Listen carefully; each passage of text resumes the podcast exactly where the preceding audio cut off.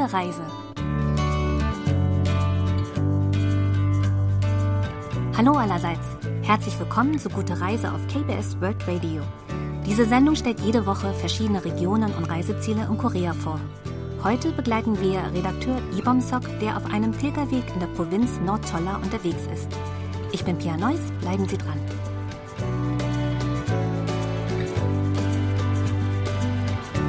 Es muss nicht immer der Jakobsweg sein. Denn neben dem bekanntesten Pilgerweg der Welt gibt es auch in Korea äußerst reizvolle Pilgerrouten. Heute folgen wir Redakteur Ibomsok auf einer solchen Route. Etwa vier Stunden von Seoul entfernt, im Südwesten von Korea, führt ein 240 Kilometer langer Wanderweg durch bezaubernde Ortschaften wie Cheonju, Wanju, Kinje und Iksan. Neun Routen führen zu christlichen und buddhistischen Städten. Redakteur Pomsok entscheidet sich heute für die Route 4 in Iksan. Sie erstreckt sich auf eine Länge von 23,6 Kilometern und nimmt etwa sechs Stunden Wanderzeit in Anspruch. An einem Ende der Strecke steht die katholische Kirche Nabawi und am anderen Ende die buddhistische Tempelanlage Miriksa. Früh am Morgen erreicht Pomsok die Einfahrt zur Kirche Nabawi, um seinen Pilgerweg anzutreten. 오늘 날씨도 너무 좋고 햇볕도 좋고 완연한 봄이에요. 걸으면서 여행하기 딱 좋은 그런 봄날인 것 같아요. 아, 여기저기서 새소리도 들리고 한쪽 길가에 꽃도 피어 있고 Der Kirchturm ist selbst vom Fuße des Hügels gut zu erkennen. Pomsok passiert einen Meilenstein aus Granit in Form eines großen Fußes mit der Inschrift Heilige Stätte Nabawi und folgt einem engen Pfad nach oben. Nach etwa 200 Metern sieht er die Kirche, umhüllt vom Morgennebel, und er lässt die geheimnisvolle sowie friedliche Atmosphäre auf sich wirken. 아, 자 이제 나바위 성당에 다 왔네요. 제가 작년엔가 사진으로 이 나바위 성당을 봤는데요. Letztes Jahr sah ich Fotos von der katholischen Kirche Nabawi und hatte da den Wunsch, sie zu besuchen. Jetzt sehe ich sie vor mir und sie ist noch viel eindrucksvoller als auf den Fotos. 실제로 와서 보니까 사진에서 볼 때보다 확실히 더 이렇게 인상적이네요.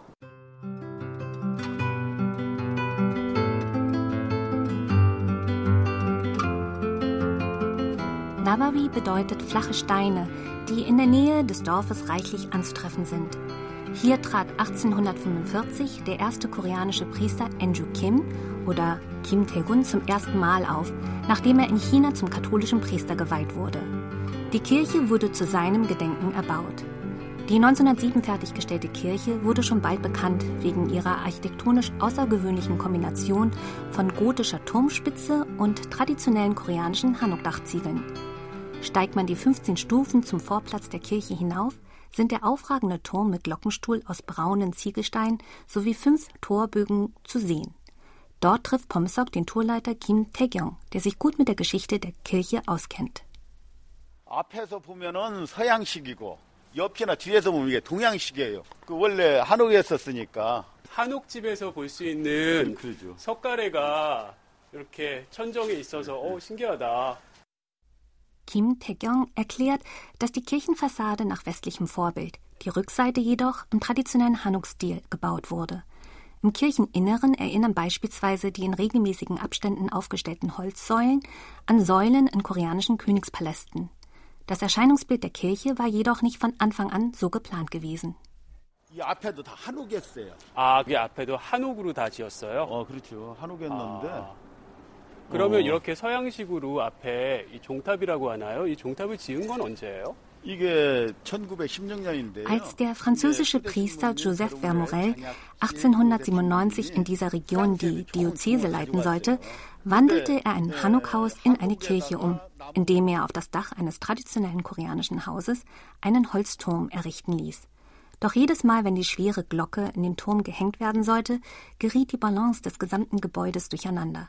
Deshalb errichtete man 1916 vor der Kirche einen Turm aus Ziegelstein, der bis heute noch erhalten ist.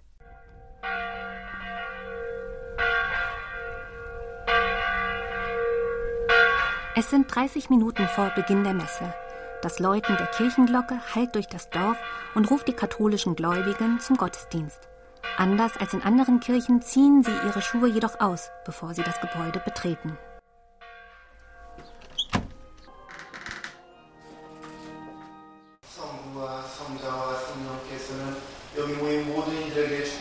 축복하소서. 아멘. 주님을 찬미합시다. 하나님 감사합니다.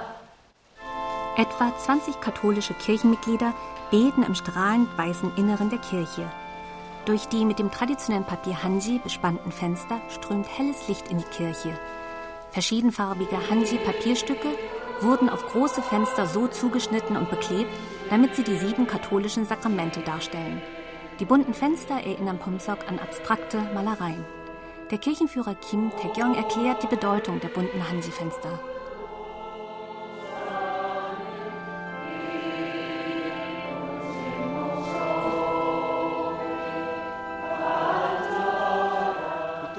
성당에 가면 창문에는 스테인드 글라스가 있잖아요. 아, 그렇죠. 근데 여기는 좀 다른데요? 저 아래 같으면 이제 물결이잖아요. 이게 세례 성사를 뜻합니다. In der unteren Fensterhälfte sind Wellen abgebildet. Sie symbolisieren die Taufe. Im anderen Fenster sieht man ein Entenpaar, das bei traditionellen koreanischen Hochzeiten eine symbolische Rolle spielt. Dieses Hanji-Fenster repräsentiert das Sakrament der Ehe. 두 마리가 있잖아요. 옛날에 우리가 결혼할 때 보면 기러기를 놓고 혼배를 했잖아요. 그래서 혼배성사 이런 의미를 두고 해주셨는데 den Altar und die Heiligenstatuen im Innenraum der Kirche hat Pater Vermorel aus Frankreich und China mitgebracht.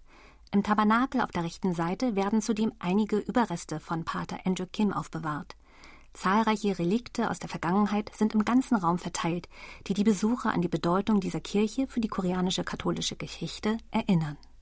나바이 성당 성당이 지어진 지 한 100년도 넘었는데 실내도 그렇고 보존 상태가 굉장히 좋아요. 요새 영화나 드라마 보면 Die katholische Kirche Nabawi wurde vor über einem Jahrhundert errichtet. Das Bauwerk ist jedoch immer noch gut erhalten. Heutzutage gibt es sehr viele Filme über Zeitreisen. Jetzt habe ich das Gefühl, in das frühe 20. Jahrhundert gereist zu sein, als die Kirche erbaut wurde. 소재로 다른 것들이 많던데 정말 좀 제가 뭐 시간 여행자가 돼서 1900년대 초반 한 100년쯤 전으로 과거로 와 있는 것 같은 그런 느낌이 들어요.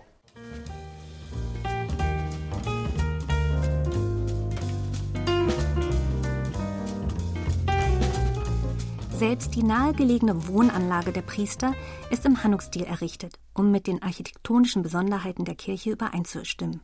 Dahinter erhebt sich eine kleine Anhöhe.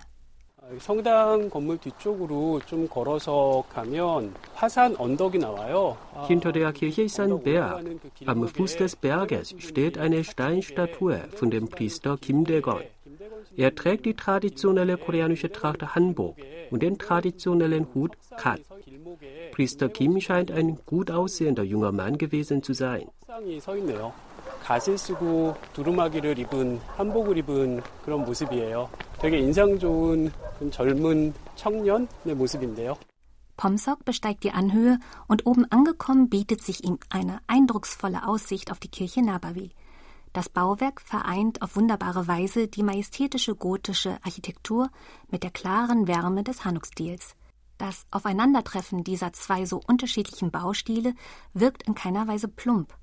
Die Atmosphäre der Kirche ist schwer zu beschreiben. Am besten macht man sich ein eigenes Urteil und schaut sich die Fotos und Videos auf der Internetseite von KBS World Radio an.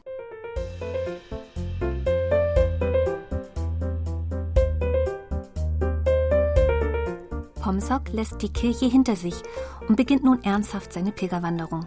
Der Jakobsweg ist durch gelbe Pfeile und weiße Muscheln gut ausgeschildert. Auf der koreanischen Pilgerroute folgen Wanderer Schneckensymbolen. Die Schneckenbilder dienen als Vorschlag, die vielen gewonnenen Eindrücke langsam und genussvoll auf sich einwirken zu lassen. 여기는 이제 다리 밑을 지나가게 되는데요. 여기 다리 밑에 한쪽 벽에 달팽이가 또 크게 그려져 있어요. 순례객의 모습을 또 벽에 그려 놓으셨네요.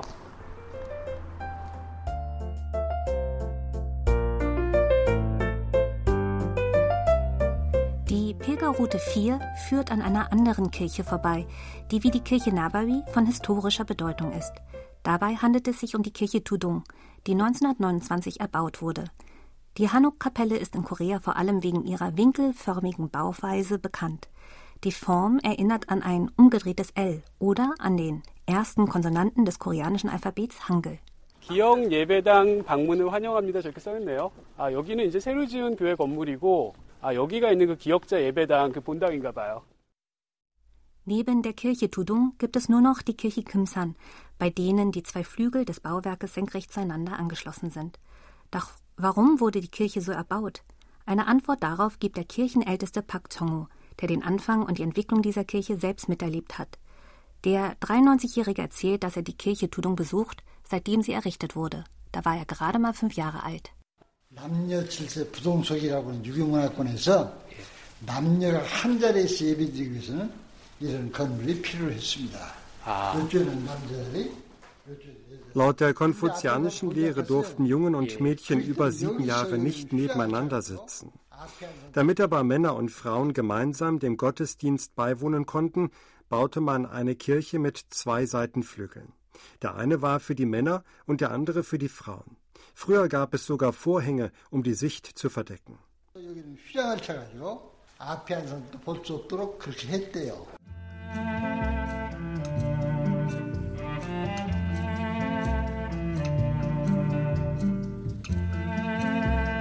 Für die Frauen und Männer gab es zudem separate Eingänge.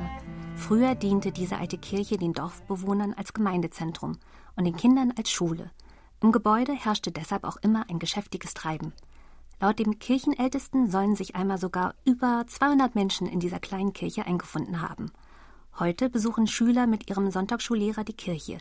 Sie hören aufmerksam dem Kirchenältesten zu, der ihnen die Geschichte der Kirche erzählt. An den Wänden hängen alte Bilder und eine antike Orgel belegen die Authentizität seiner Geschichten. 잠깐 내가 소개를 해드릴게요. 사실은 내가 일곱 살 때부터 여기서 초등 교육을 배웠거든요. 글만 가르치고 배우는 게 문제가 아니냐 조심심을 줘야지. 선생님 이런 노래를 가르치고 있어요. Die Route 4 endet an der Tempelanlage Mideksa, die 601 während der Pekje-Zeit errichtet wurde. Diese Pilgerroute beginnt also mit einer katholischen Kirche, führt an einer bedeutenden protestantischen Kirche vorbei und endet an einer historischen buddhistischen Stätte. Die Tempelanlage Miriksa wurde als UNESCO-Welterbestätte in die Welterbeliste aufgenommen und gilt derzeit als die größte Tempelanlage in Ostasien. 아름다운 순례길 4코스는 이 미륵사지 터에서 끝나는군요. 전라도 지역에 평야가 되게 많은데 여기 미륵사지 터도 Der Miriksa-Tempel wurde bedauerlicherweise im späten 17. Jahrhundert vollständig zerstört.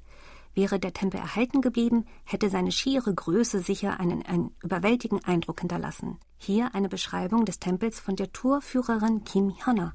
탑색의 금당 하나 만들던 시대에 아니면은 금당 두 개 짓던 시대에 탑을 세 개를 한 In der Zeit der drei Königreiche wies ein Tempel für gewöhnlich drei Pagoden sowie ein oder zwei Hauptgebäude auf. Der Tempel Miriksa besaß aber neben den drei Pagoden drei Hauptgebäude. Das bedeutet, dieser Tempel war dreimal so groß wie ein gewöhnlicher buddhistischer Tempel aus jener Zeit. Übrig geblieben vom Tempel ist nur noch eine Steinpagode, die als Nationalschatz Nummer 11 eingetragen ist. In der Zeit des alten Pekje-Königreiches waren die Pagoden der buddhistischen Tempel für gewöhnlich aus Holz. Mit dem Bau einer eindrucksvollen Steinpagode hat sich das Königreich Pekje jedoch sicher von seinen zwei Nachbarkönigreichen und Rivalen abheben können. 2001 wurde ein Restaurierungsprojekt in Gang gesetzt, um die Pagode in ihrem ursprünglichen Stil wieder aufzubauen – die während der japanischen Kolonialzeit hinzugefügten Zementverstärkungen wurden beseitigt und Risse wurden gefüllt. Besucher können den Restaurationsprozess sogar mitverfolgen. Pomsok ist einer dieser Besucher und passiert die Sperre.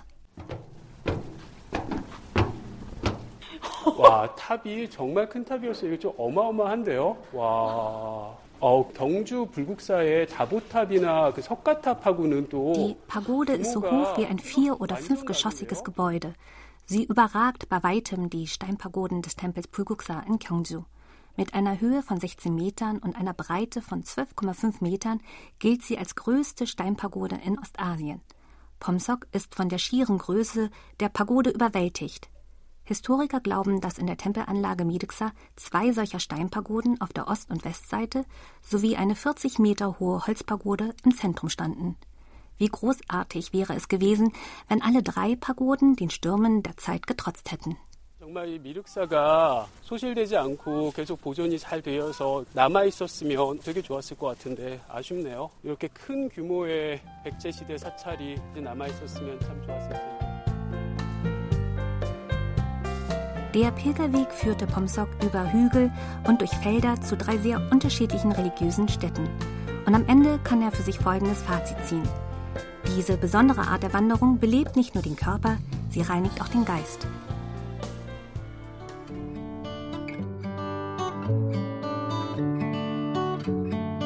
Das war's für heute bei Gute Reise. Mein Name ist Pia Neuss, ich sage Danke und auf Wiederhören.